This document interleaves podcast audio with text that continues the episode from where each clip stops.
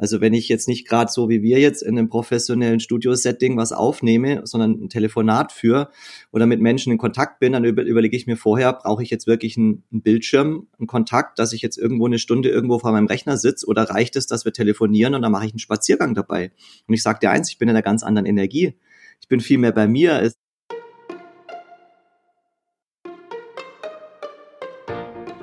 Hallo beim Getting Alive Podcast. Dein Podcast für eine Reise zu einem ausgeglichenen Leben. Hier ist dein Reisebegleiter, Daniel Friesenecker. Hallo und herzlich willkommen zu dieser Ausgabe des Getting Alive Podcasts.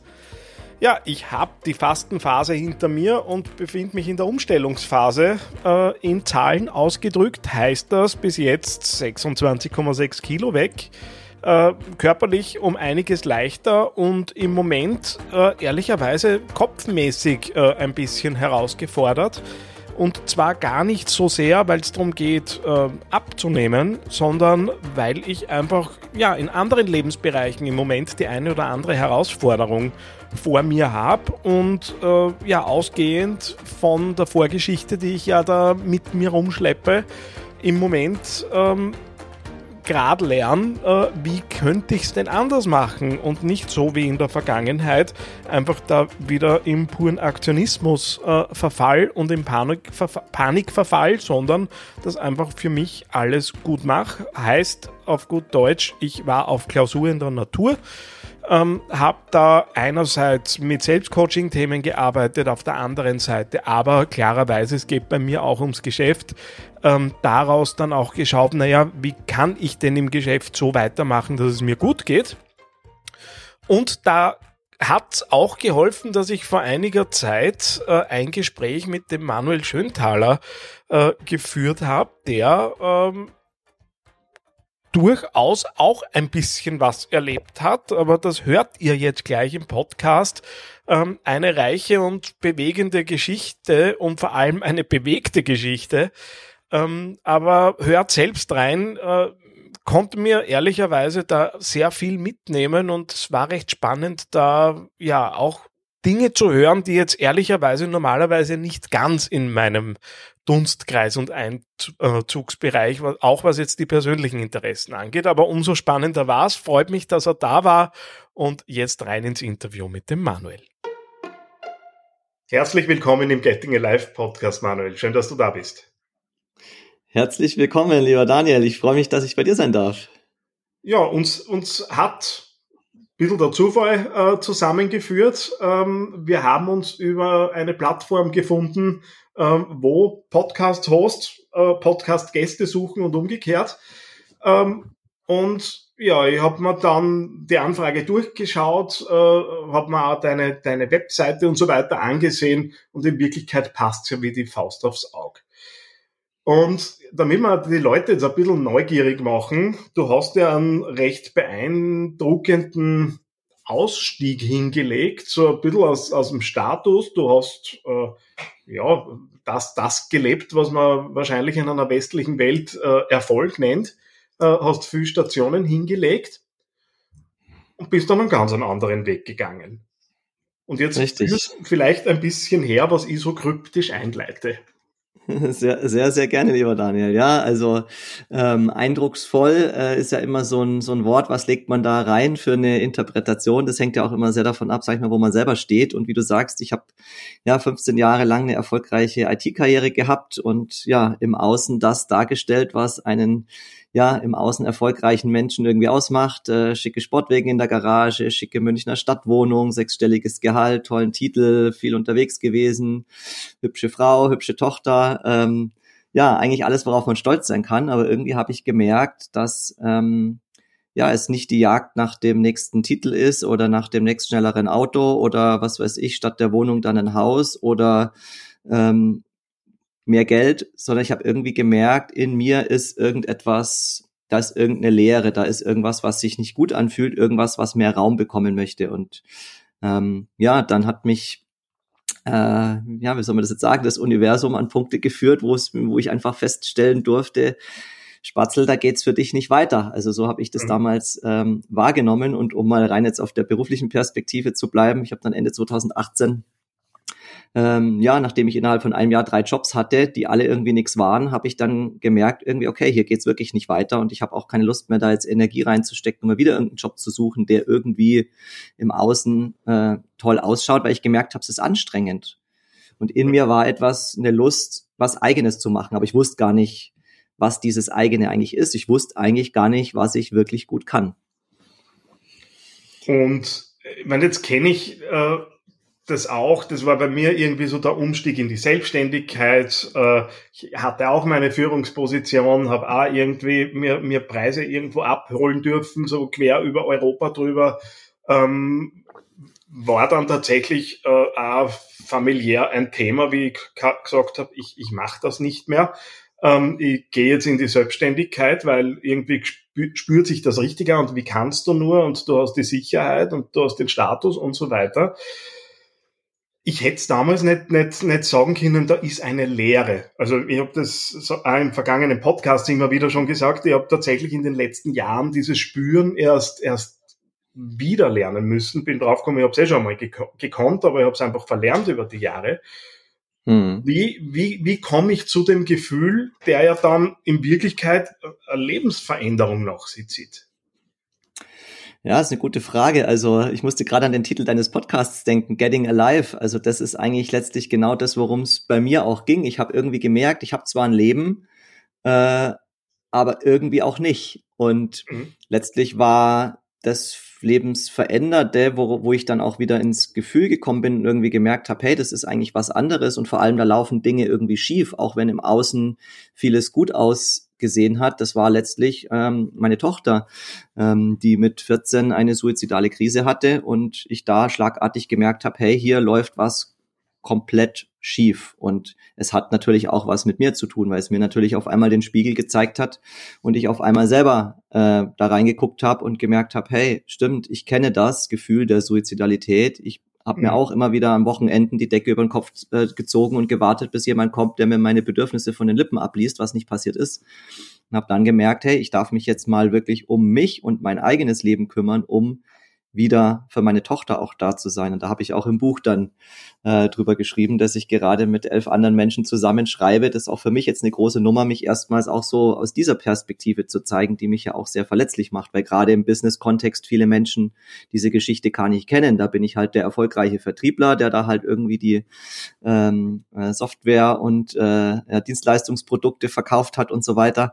Ähm, und habe da aber auch schon spannende Schnittstellen entdeckt, weil gerade in der IT-Branche äh, überall, wo es ja, wo wo die wo eine hohe Pace ist, wo viel Druck ist, äh, wo man auch viel Verantwortung trägt, ja, so dieses typische Sandwich-Position, Druck von oben, Druck von unten, diesen Druck musst du irgendwie mal aushalten und kompensieren. Und da ist Burnout nichts Unübliches. Und Burnout ist nichts anderes als Depression. Und Depression ist nichts anderes als eine Symptombeschreibung, weil am Ende geht's drum, deine Bedürfnisse sind nicht erfüllt. Und dann kommst du an den Punkt, wo du drüber nachdenkst, ja, was sind denn eigentlich meine Bedürfnisse? Und dann merkst du genau das, was du beschrieben hast. Ich spüre mich eigentlich gar nicht. Ich weiß eigentlich gar nicht, was ich brauche. Mhm. Und spannenderweise ist das genau das, wo ich dann selber halt hingekommen bin durch dieses schmerzliche Erlebnis und wo ich auch heute in der Arbeit mit Menschen, es geht immer wieder darum, ja, mit sich selber wieder in Kontakt zu kommen und dahin zu spüren, was ist denn das eigentlich, was ich mir wünsche? Weil ich wusste es nicht. Mhm. Jetzt ist, ähm, ich, ich, ich glaube im Moment immer wieder so eine Parallele entdecken zu können, äh, dass einfach es oft, ich hoffe, dass es ihn nicht wirklich braucht, aber scheinbar ist es so, zumindest äh, wenn ich so nachfrage, dass dieser Tiefpunkt irgendwo kommen muss. Das ist die große Frage, ob der wirklich kommen muss ähm, damit wirklich dann Veränderung kommt. Also ich habe in vergangenen Podcasts Dinge gehabt wie kurzzeitige, halbseitige Lähmung, äh, Autounfall, äh, wo man draufgekommen ist, ja, irgendwie habe ich mein Leben nicht so gelebt, wie ich es wollte. Ähm, bei dir ist jetzt das Thema äh, auch mit deiner Tochter und der, dem eigenen Bewusstwerden, da, da geht's nicht gut. Brauchen wir den Tiefpunkt, äh, damit wir dann was verändern können, um einfach wirklich ja, das Negative so zu spüren, dass man sagt, das möchte ich nicht mehr haben. Also ich hab, bei mir erhärtet sich ja mehr und mehr der Verdacht, wir sind wirklich so blöd, dass wir das brauchen. Äh, die kurze Antwort ist ja. Ähm, und ich würde, äh, ich würde es aber nicht blöd nennen. Das ist vielleicht dann so die Selbstwahrnehmung, wenn man selber drauf guckt, weil man sich dann ärgert, weil man natürlich dann in dem Moment realisiert, scheiße, ich hätte ja schon viel früher was ändern können. Mhm. Das Ding ist aber, wir Menschen haben halt auch ganz viele psychische Überlebensmechanismen eingebaut, zum Beispiel Verdrängung. Das heißt, wir sind Meister darin, Dinge zu verdrängen. Und was ist Verdrängung? Verdrängung ist nichts anderes als etwas nicht spüren, was sich nicht gut anfühlt. Niemand fühlt gerne Wut, Trauer, Angst, Schuld, Scham. Freude wollen wir alle, aber auch da gibt's Menschen, die davon geprägt sind, die sich Freude nicht erlauben können, ja, die dann zwar Erfolge im Außen haben, aber irgendwie sich, die nie an den Punkt kommen, wo sie mal richtig Freude spüren, wo sie richtig stolz sind drauf, so für sich selber, die dann eher darüber sich ja positionieren und die Anerkennung von anderen einsammeln. Da kannst du von ausgehen von diesen Menschen, äh, auch Narzissten genannt, dass das Menschen sind, die mit selbst über, sich überhaupt nicht in Kontakt sind und die auch dort im Außen nie das finden, was sie sich wirklich im Innen wünschen. Und ich mag da auch, äh, gerade weil ich den Begriff jetzt reingeworfen habe, äh, das gleich auch ein bisschen entstigmatisieren, weil wir haben alle narzisstische Anteile. Und das ist ein Spektrum, das ist ein von mhm. bis, das ist ein von null vielleicht nicht, aber sagen wir von eins bis zehn, ja. Also da gibt's manche, die haben halt diesen Trauma-Überlebensmechanismus äh, stärker für sich gebraucht, weil sie Dinge erlebt haben, wo sie sich emotional, wo sie emotional überleben mussten und andere weniger es hilft jedem, zum Beispiel, wenn ich mich auf eine Bühne stelle, irgendwas vorstelle, wo ich, ja, keine Ahnung, von ganz vielen Menschen beobachtet werde oder wenn ich irgendwas Neues mache, dann brauche ich das, dass ich das mal kurzzeitig irgendwie unterdrücke, diese Unsicherheit. Aber mhm. was natürlich toxisch wird für einen selber und auch für andere ist, wenn ich das natürlich permanent mache. Das heißt, wenn ich mich selber gar nicht mehr spüre, wenn diese Teil, und nicht nur, dass ich es wegdrück, sondern dass es abgespalten ist in der Psyche, also dass ich wirklich keinen Zugang mehr dazu habe. Weil was dann passiert ist, ich versuche ständig im Außen irgendetwas zu erreichen, zu lösen, was ich aber nur im Innen finden kann. Mhm. Und dann erleben wir das, was halt in der Gesellschaft, und das ist für mich die wahre Pandemie. Wir haben tatsächlich eine Pandemie des, ja, von Menschen, die sich selbst betrügen, die sich selbst nicht mehr spüren, weil unsere Gesellschaft uns dafür belohnt, die belohnt uns für den Selbstbetrug. Die belohnt uns dafür, dass wir ein Leben leben im Außen, ähm, für andere, aber nicht für uns selber. Und dann sind wir bei dem Punkt eigene Bedürfnisse kennenlernen. Und das geht nur, wenn ich mich selbst, wenn ich mir erlaube, mich selbst wieder zu spüren. Und das beinhaltet auch Dinge zu spüren, die erstmal wehtun. Und da kommt dann genau deine Frage ins Spiel. Ja, deswegen Menschen, die an diese Tiefpunkte gekommen sind, die spüren sich dann auf einmal wieder und zwar über den Schmerz und stellen dann fest, scheiße, ich habe da echt was ausgeblendet und ich darf jetzt da wieder hingucken und das heißt ja nicht, dass ich die ganze Zeit jetzt irgendwie mich traurig oder wütend oder schuldig fühlen muss. Das ist eine Phase, da gehe ich durch. Aber wenn ich da wieder Kontakt habe, dann habe ich wieder Zugriff auf die ganze Palette der Emotionen und dann entwickelt mein Leben eine andere Qualität und meistens zeigt sich dann im Außen, dass diese Menschen dann auch plötzlich andere Prioritäten setzen, so wie bei mir. Also ich bin raus aus diesem alten Hamsterrad und lebe jetzt komplett anders genau da möchte ich auch, auch so ein bisschen hin. Wir haben jetzt äh, mal viel darüber gesprochen, äh, wo bist du ausgebrochen, was gab's alles. Wir schauen da auch auf einzelne Themen dann nachher noch natürlich noch drauf. Äh, aber du bist ja dann, wenn man so liest und auch komprimiert liest, ähm, ja dann äh, ja, hast eine ziemliche Kehrtwende hingelegt, ähm, so auch ähm, in Werten und Ausprägungen und das, was du tust und auch was das Materielle angeht.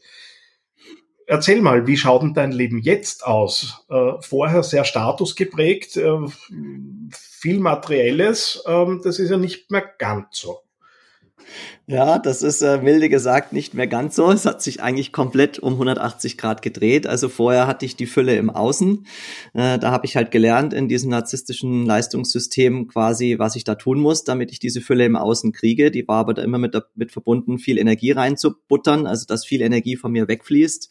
Und die Energie, die zu mir zurückfließt, war dann in Form von Geld, von Statussymbolen, von Dingen, die ich gemeint habe, die man haben muss, aber im Innen war Leere. Und fast forward, sage ich mal, das ist immer schwierig zu sagen, wie diesen Zeitraum einzugrenzen, weil meistens beginnt es ja erstmal schleichend, so dieses Erwachen, also die suizidale Krise meiner Tochter, das war jetzt inzwischen vor neun Jahren.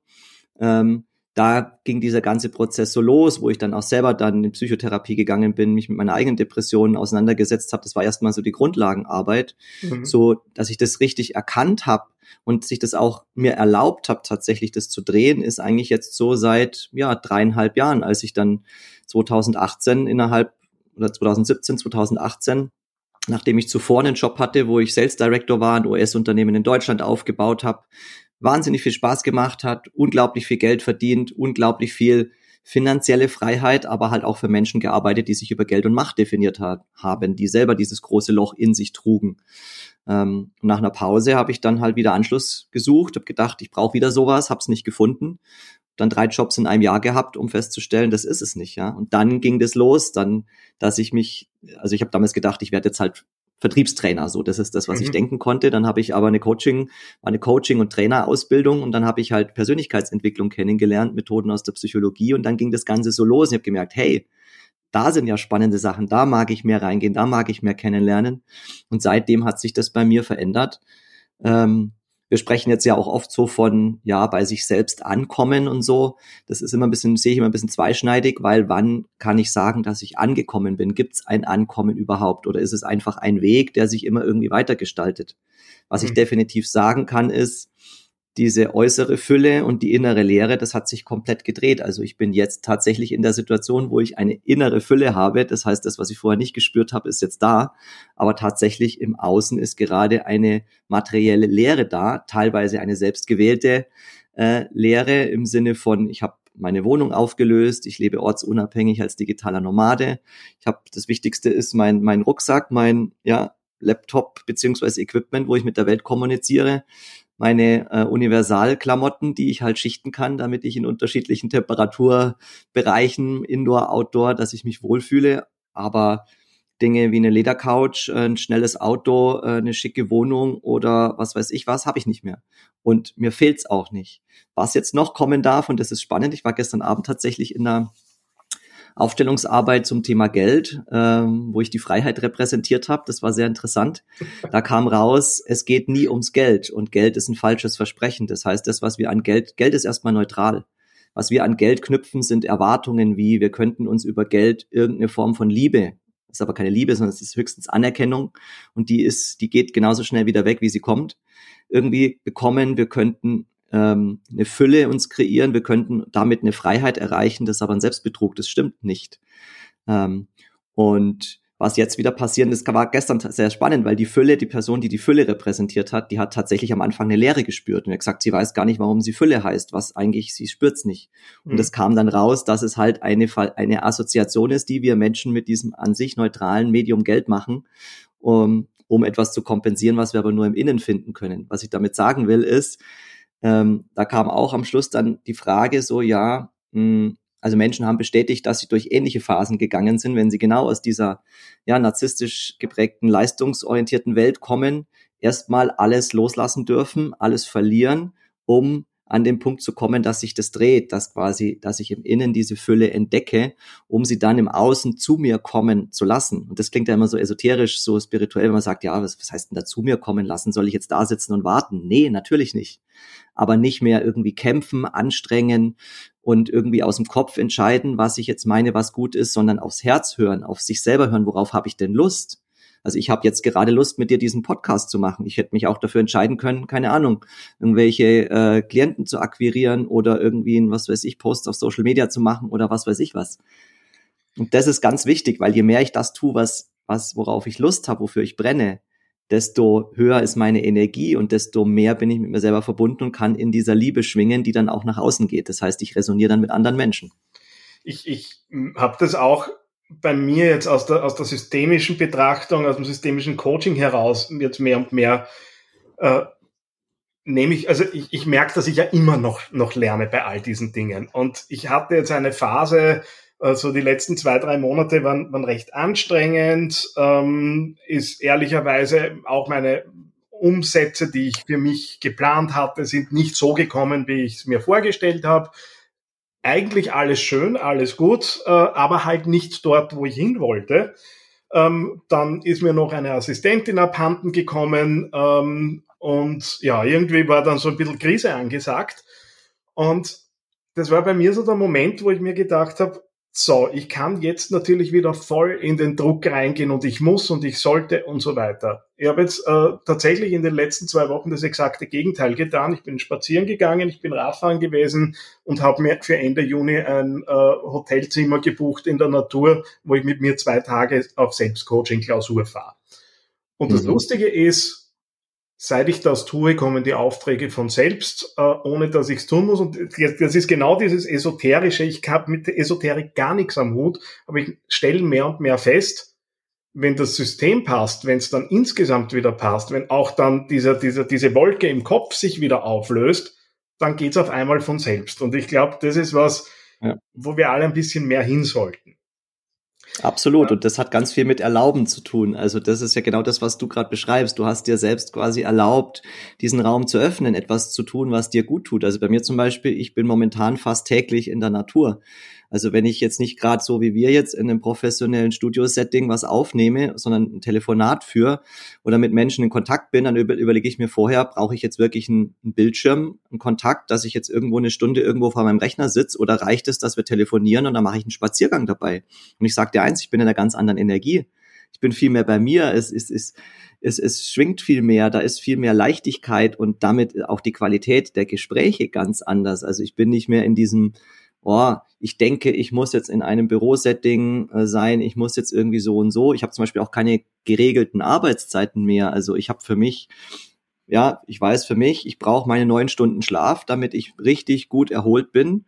Und ja, weniger gibt's bei mir nur noch, wenn ich halt mal irgendwie reise oder halt irgendwelche unvermeidbaren Termine morgens hab, wo ich halt schon anreisen muss. Aber ansonsten gibt's meine neun Stunden Schlaf. Ich bin meistens abends auch recht aktiv, weil da um mich rum alles runterfährt, energetisch ruhiger wird. Das heißt, da merke ich, da kann ich mehr kreative Arbeit machen, wo ich mit mir gut verbunden bin und verteile mir dann über den Tag hinweg, so wie ich das möchte, eben meine Termine. Und die Woche habe ich zum Beispiel gemerkt, hey, wir haben jetzt in Deutschland dieses 9-Euro-Ticket, ähm, habe ich gedacht, ja, kannst du jetzt auch mal in den Zug steigen und mal irgendwo hinfahren und wieder was für dich tun im Sinne von, ich habe tolle Projekte, ja, ich schreibe das Buch, ich habe einen Podcast und so weiter, aber ähm, mir macht das alles wahnsinnig Spaß, ich mache das gerne, aber auch da darf ich aufpassen, dass ich nicht wieder einen neuen Selbstbetrug fahre und mir einrede, ah, das ist jetzt das, was ich mir wirklich wünsche, sondern ich darf auch hinspüren, okay, mag ich das jetzt gerade oder mag ich eigentlich jetzt viel lieber einen Spaziergang machen oder eine Wanderung machen oder habe ich heute einfach mal keinen Bock mit Menschen zu kommunizieren. Also dieser Aspekt, ja, Scheinwelt, Selbstbetrug, das ist ein ganz, ganz großer Brocken äh, und beim Selbstbetrug, ja, deswegen heißt es auch so, du merkst es selber nicht. Also du landest so schnell in einer neuen Geschichte, die du dir erzählst. Psychologisch wird man Traumaüberlebensstrategie dazu sagen. Und du merkst es einfach nicht. Du glaubst, dass das deine Realität ist. Und andere Menschen erkennen das aber. Und was meistens passiert ist, also gerade feinfühlige, empathische Menschen, wenn das dann in Kontakt geht, passiert das dann mal sehr oft, gerade mit Menschen, die mit sich sehr wenig in Kontakt sind, die fangen dann an zu projizieren, weil sie auf einmal denken, boah, wenn ich jetzt mit dir in Kontakt bin, geht's mir nicht gut. Also bist du schuld, dass es mir nicht gut geht. Was aber mhm. eigentlich passiert ist, durch dich kommt der Mensch wieder mit sich selber in Kontakt und spürt einen, einen Teil in sich, den er gerade nicht spüren kann. Das heißt, es ist ein riesengroßes Geschenk, dann zu sagen, hey, Moment, was kommt denn da jetzt auf? Wieso bin ich jetzt wütend? Wieso bin ich jetzt traurig? Wieso, ja, habe ich jetzt, schäme ich mich, was weiß ich, weil der andere das macht und ich das nicht mache. Ja? Mhm. Jetzt erfordert es, und auch das ist so ein Motiv, das ich bei dir glaube, immer wieder zu, zu entdecken, wenn ich mir die Dinge so anschaue, die ich halt jetzt kenne von dir. Äh, so ein, ein Motiv ist, ist das Thema Mut. Und ähm, du, du warst so nett und hast mir einen Text ähm, auch zur Vorbereitung geschickt, ähm, der jetzt natürlich viel zu lang wäre, dass wir den im, im Detail in, in einer kurzen Podcast-Sendung durchgehen. Aber es gibt da so eine Stelle, und wir haben auch im Vorfeld drüber gesprochen, die ein schöner Aufhänger sein kann und vielleicht auch so ein bisschen in deine Welt äh, blicken lässt. Und äh, ich würde dich bitten, dass du da einfach mal so eine kurze Kostprobe zum Besten gibst. Sehr gerne. Also der Text äh, für die Menschen, die darüber jetzt nicht Bescheid wissen, ist die Geschichte quasi, die ich aus meinem Leben erzähle, die ein Teil von zwölf Geschichten in dem So geht Freiheit äh, Mutmachbuch ist, das ich gerade äh, fertigstelle. Das wird diesen Monat noch erscheinen, kann man dann äh, im Buchhandel entsprechend erwerben. Und äh, da erzählen auch neben mir noch elf andere Menschen ja ihre Perspektive, ihre Erlebnisse, ihre Geschichten, was sie erlebt haben. Also ganz unterschiedliche Geschichten, die aber alle irgendwo so einen roten Faden haben. Also was auch für einen Leser sehr spannend ist, so selber dann sich erstmal die Geschichten rauszusuchen, die einen ansprechen, um dann so zu entdecken, hey, was sind eigentlich Gemeinsamkeiten, was sind Unterschiede und den Übertrag auf sich selber zu machen. Und da mag ich gerne den Teil vorlesen, wo es tatsächlich auch um ja, Selbstbetrug und Scheinwelt geht. Genau. Zeitgleich lebte ich in einer Scheinweltbeziehung, die ich nur führte, weil ich nicht allein sein konnte und tief in mir der Wunsch nach Partnerschaft und Bindung als vermeintliche Lösung meiner tieferen Probleme verankert war. Ich wollte mich verschmelzen, doch hatte damit zu kämpfen, in keinen wirklich tiefen Kontakt mit meiner damaligen Partnerin zu kommen. Wie ich heute weiß, hatten wir beide offensichtlich dieselben bindungstraumatischen Themen aus einem dysfunktionalen Familiensystem im emotionalen Rucksack. Doch davon wusste ich zu dem Zeitpunkt noch nichts und machte gerade erst die allerersten Ausflüge in tiefere Verstrickungen meiner Ahnen und Vorfahren. Ich lernte dabei Familienaufstellung kennen und erfuhr am eigenen Körper, welche Macht und Wirkung Energie, Energiearbeit haben kann. Dabei löste sich in mir plötzlich etwas wie eine Lawine und ich konnte auf einmal spüren, dass ich mich aus dieser Partnerschaft lösen darf, um mich weiterzuentwickeln. Ich erkannte meinen Selbstbetrug und die heile Welt, die ich mir dort erneut vorspielte und kam in Kontakt mit meinen nicht integrierten inneren Anteilen, die mir meine wahren Bedürfnisse vor Augen führten. Ich wollte in emotionaler Freiheit leben und dazu durfte ich eine gesunde Autonomie entwickeln. Diese Begriffe kannte ich allerdings erst heute, kann ich allerdings erst heute so benennen, aber sie treffen es genau auf den Punkt. Auf der Suche nach einer neuen Inspiration war ich jetzt regelmäßiger Kunde im Buchhandel, wo ich mich mit allerlei Fachlektüre zu den erlernten Themen aus den Bereichen Psychologie, Kommunikation und Persönlichkeitsentwicklung eindeckte. Dabei fand mich eines Tages beim Stöbern das Buch von Osho Mut, lebe wild und gefährlich, das ich an nur zwei Abenden in der Badewanne gerade so, geradezu aufsog. Es sprach mir direkt aus der Seele und lieferte mir zu diesem Zeitpunkt lange gesuchte Antworten, auf die ich so dringend zu warten schien. Der Weg des Herzens ist der Weg des Mutes, ist mir aus diesem Transkript seiner Reden als zentrales Zitat hängen geblieben. Und mir war plötzlich schlagartig bewusst, dass ich nach Nepal ins Kloster musste, um zu mir selbst zu finden.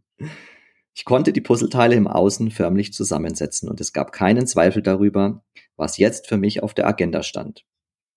Derweil hatte ich mich mit dem Land, der Kultur oder dem Buddhismus bis dato noch nie beschäftigt. Doch ein Teil in mir spürte, dass ich dort das finden würde, wonach ich bereits so lange suchte. Innere Freiheit. Ähm, einerseits natürlich der Hinweis, äh, Buch äh, wird natürlich in den Show Notes äh, verlinkt und wird für euch zu finden sein. Ähm, jetzt ist da natürlich, ich meine, es sind jetzt zwei Absätze äh, und da ist natürlich viel komprimiert. Äh, und für, für Ungeübte äh, im Thema Coaching und so weiter wird das mit den Familienaufstellungen und den Ahnen vielleicht jetzt ein bisschen schwer zu fassen sein. Ähm, aber ist es war es, also ich habe in einem meiner Blogartikel mal geschrieben, äh, so da dieser blöde äh, Erwachungsmoment kommt einfach nicht äh, und der Sukus draus war, es ist ein Prozess. Das hm. liest sich jetzt wieder Erwachungsmoment äh, oder täuscht das? Äh, könnte man meinen. Also für mich ist das ja auch immer wieder spannend, dann sowas zu lesen und in dem Moment nochmal wahrzunehmen, wie das dann so, so wirkt. Ich finde, es passt jetzt sehr gut zu dem, was wir bisher so gesprochen hatten. Und bei Osho musste ich tats selber, tatsächlich selber auch dran denken. Der hat ja auch, auch einen riesen Selbstbetrug gefahren mit seiner ganzen, also war ja auch als Bhagwan bekannt, ein Guru, der dann irgendwann aus Indien nach USA ist und da eine riesen Community aufgebaut hat, dann irgendwann auch von Behörden verfolgt wurde und irgendwie sein ganzes Geld in 1000 Rolls-Royce investiert hat. Also auch da gibt es so eine, so ein Anteil des Selbstbetrugs. Also da ist ein Mensch, der ganz viel erkannt hat, aber auf der anderen Seite, der auch ganz viel Selbstbetrug wieder auf eine andere Weise gemacht hat. Anscheinend ist es irgendein Teil, der irgendwie menschlich ist. Deswegen würde ich fast sagen, also man bekommt ja oftmals so diese, dieses Gefühl, auch jetzt gerade auf Social Media, wenn man Menschen folgt, oder auch selber, bei mir war auch immer die Frage so, was muss ich denn jetzt machen, damit ich jetzt irgendwie endlich erwache? Und ganz viele Menschen nutzen das wieder für ihre Trauma-Überlebensstrategie oder für ihren Selbstbetrug. Ja, da denke ich an Menschen, die dann irgendwo in der Fußgängerzone stehen und äh, irgendwelche Heftchen dann hinhalten und Menschen damit suggerieren, hey, du musst bloß irgendwie bei uns Mitglied werden und dann bist du erleuchtet. Das passiert halt nicht. Also das ist ein wieder ein Selbstbetrug oder auch eine. Also wir Menschen haben in uns so den so eine Retterhoffnung und deswegen funktioniert es halt auch, wenn sich Menschen in der Politwelt zum Beispiel da draußen hinstellen und sagen, ich habe die Lösung, weil das ist nicht so. Also jede Lösung, jede Erkenntnis, jeder Entwicklungsschritt ist immer ein Teilschritt. Und genauso ist das auch. Also wenn ich das jetzt so lese, ich erinnere mich genau an die zwei Abende in der Badewanne. Das war unglaublich intensiv, weil ich da gedacht habe, boah krass, jetzt habe ich irgendwie den heiligen Gral entdeckt und den goldenen Schlüssel für alles gefunden. Ja, und dann bin ich, ich bin tatsächlich dann nach Nepal innerhalb kurzer Zeit. Es war völlig klar, ich habe da eine tolle Erfahrung gesammelt, ich habe diese innere Freiheit gespürt. Aber es war ein Moment der Erkenntnis, wo ich gespür, wo ich eigentlich mich selber gespürt habe. Das heißt, ich durfte an einen fernen Ort reisen, der komplett anders ist, eine komplett andere Gesellschaft, hohe Armut, dritte Weltland und so weiter und so weiter, um diesen Reichtum in mir zu entdecken. Den habe ich aber immer dabei und das ermöglicht mir jetzt heute auch den Lebensstil zu leben, den ich lebe, weil ist egal, ob ich jetzt hier in Emmering sitze, ob ich jetzt bei dir in Linz sitze oder ob ich jetzt irgendwie auf irgendeiner Insel sitze, das habe ich immer dabei, wenn ich das einmal gefunden mhm. habe. Und das sind halt dann verschiedene, also mehrere Erlebnisse, die man dann halt so im Leben hat, die immer wieder quasi ein Stückchen mehr sozusagen von dem, was ich mal irgendwann unter den Teppich gekehrt habe, äh, was ich dann wieder entdecke, was ja alles Teile von mir und meinem eigenen Erleben sind. Also es ist ein Prozess ohne dich da jetzt äh, zwingen zu wollen, da irgendwo tief, tief reinzugehen, ähm, du, du sprichst ja auch äh, das Thema Ahnen und äh, Konflikte und äh, über Generationen hinweg an. Ähm, das Thema Narzissmus, toxi äh, toxische Beziehungen kommt ja bei dir auch relativ häufig vor.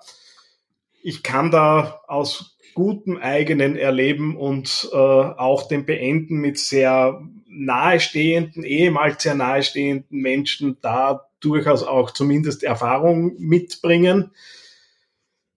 Wie ist es denn mit diesen, es ist ja fast ein Modebegriff mittlerweile, toxische Beziehungen, toxisch, toxische Menschen, also wenn man sich so ein bisschen beschäftigt mit äh, Kommunikation und Zwischenmenschlichkeit, kommt das ja relativ schnell was macht es denn toxisch oder woran erkenne ich denn, dass es toxisch ist? Weil nicht jeder Streit ist ja sofort toxisch.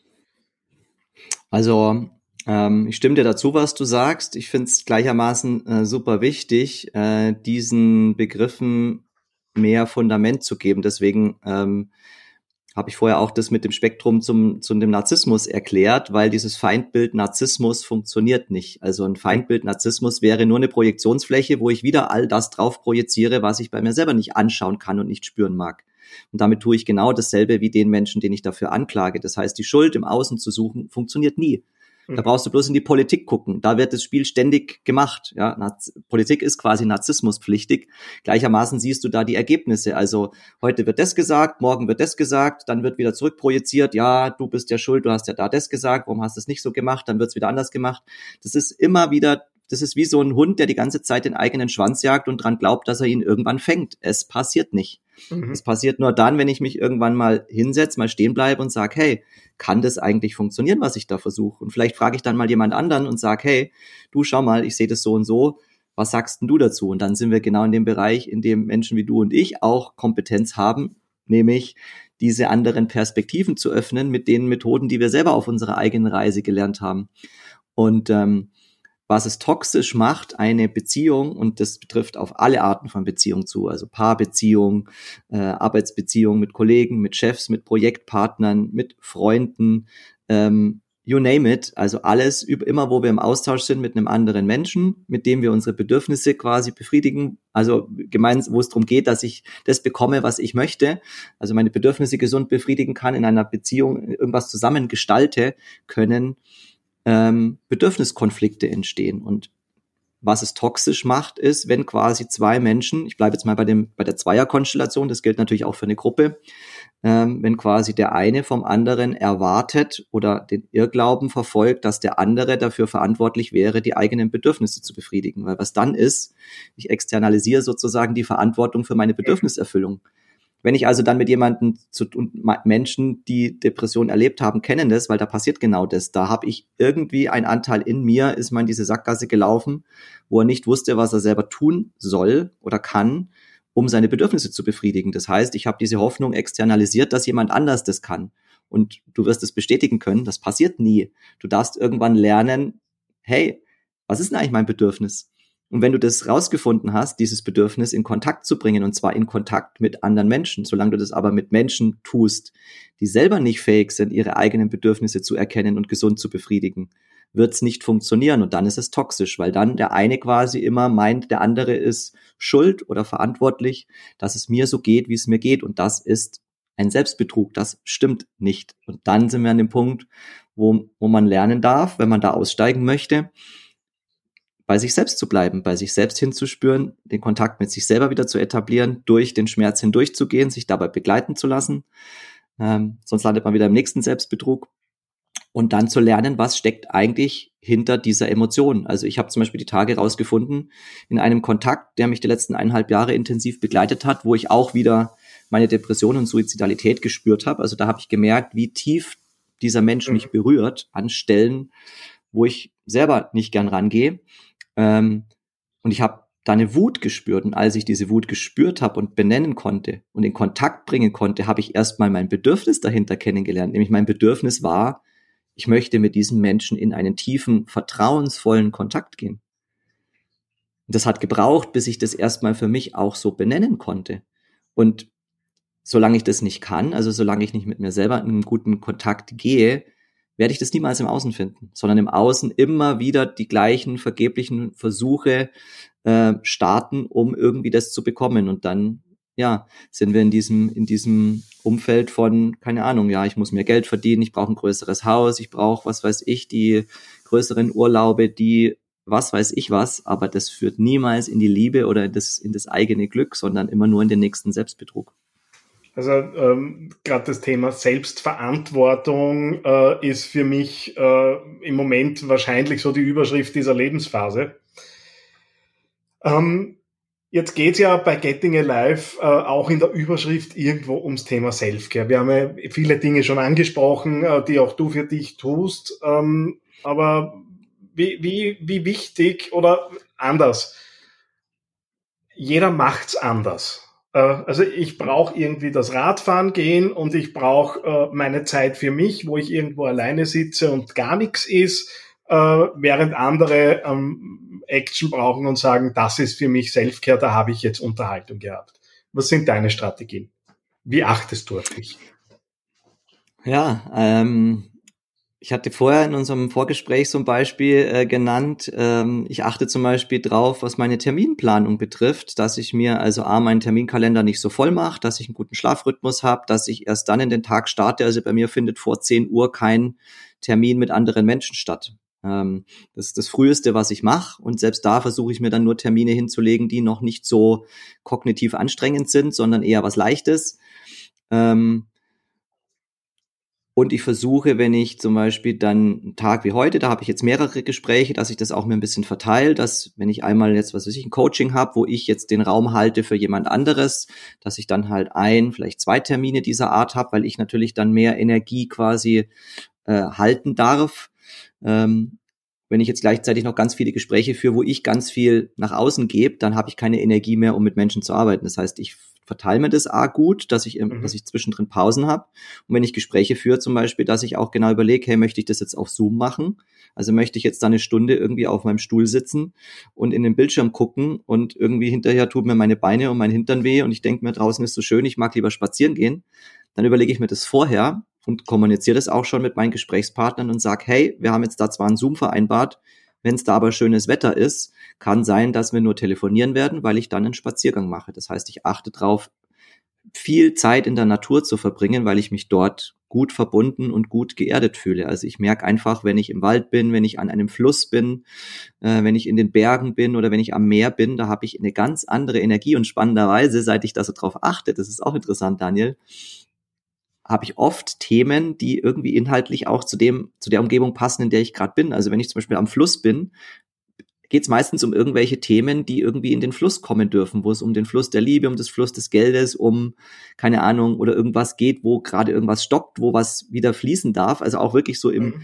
bildlich übertragenen Sinne gibt's da irgendwie Verbindungen. Das heißt, das Unterbewusstsein entscheidet offensichtlich auch mit, was jetzt gerade der passende Ort ist. Und dem gebe ich jetzt in meinem Alltag Raum. Und in meiner Freizeit, wenn man das so bezeichnen kann, also ich habe heute nicht mehr das Gefühl, dass ich arbeite, das ist auch ein Privileg tatsächlich jetzt durch das, was sich bei mir geändert hat. Ähm, aber wenn man sowas wie Freizeit benennen würde, ja, da tue ich halt Dinge, ähm, auf die ich selber halt total Lust habe. Also wie zum Beispiel, ja, ich gehe super gerne wandern, ich gehe gerne auf Reisen, deswegen habe ich auch den Lebensstil gewählt, den ich gerade äh, lebe. Ich habe viel Zeit auf Madeira verbracht, zum Beispiel letztes Jahr. Ich habe auf Kreta überwintert. Das ist einfach eine ganz andere Umgebung, wo ich auch in eine andere Energie komme. Und da können natürlich dann kreative Projekte wie so ein Buchprojekt, das halt im Dezember gestartet ist, als ich auf Kreta war, da findet dann sowas halt auch den Raum, den es braucht, um ja aus einer Leichtigkeit heraus zu entstehen. Ich glaube, so ein Projekt würde ganz anders schwingen, ähm, als wenn ich es jetzt in einem ja, busy Büroumfeld irgendwie machen würde. Und das hängt natürlich immer davon ab, über was schreibe ich jetzt ein Buch. Wenn ich jetzt ein Buch schreibe über, was weiß ich, ein Wirtschaftsthema, ja, dann mag das auch gut passen, wenn ich das in so einem Setting schreibe. Für meine Themen, wo es um, ja, innere und äußere Freiheit geht, ist natürlich auch wichtig, dass ich selbst das tue, was ich predige, weil sonst, ja, wenn ich, das habe ich tatsächlich, muss ich auch sagen, Daniel, als ich vor Ende 2020 an der Stelle war, wo ich fertig war, so mit meinen Ausbildungen, sich vieles verändert hatte durch auch die Möglichkeiten in der Corona-Situation. Da habe ich selber irgendwie gemerkt, so ich spreche zwar jetzt mit Menschen drüber, so ja, wie kannst du deine eigene Größe leben, wie kannst du selber so den Weg raus aus dem Hamsterrad finden und rausfinden, was du wirklich willst.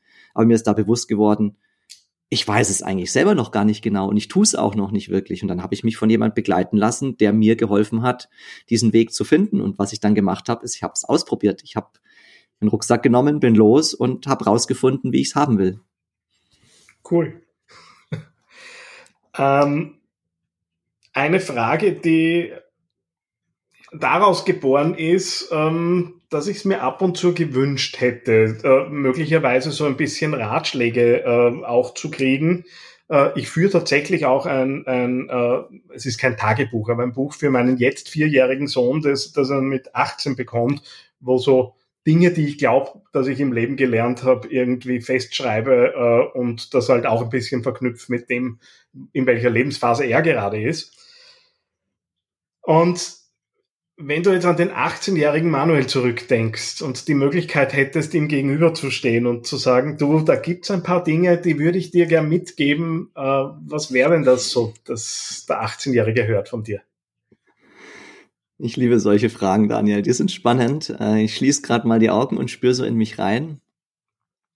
Also ich habe den 18-jährigen Manuel gerade so bildlich vor mir. Ich beschreibe den mal so kurz ein bisschen, dass die Menschen das so greifen können, wie der 18-jährige Manuel war. Also der 18-jährige Manuel, das war einer, der der hat in einer Sturm- und Drang, der hat das in der Sturm- und Drangphase ausgelebt. Der hat ganz verrückt ausgeschaut, hat ganz viele Piercings gehabt, hat verrückte Klamotten getragen, war in der Techno-Szene unterwegs, äh, hat versucht, sich irgendwo aus seiner, ja, wie ich es jetzt heute sagen kann, toxischen Familie zu lösen, also da irgendwie den gesunden Weg zu finden, wie er das machen kann, was er wirklich will, aber er wusste es gar nicht.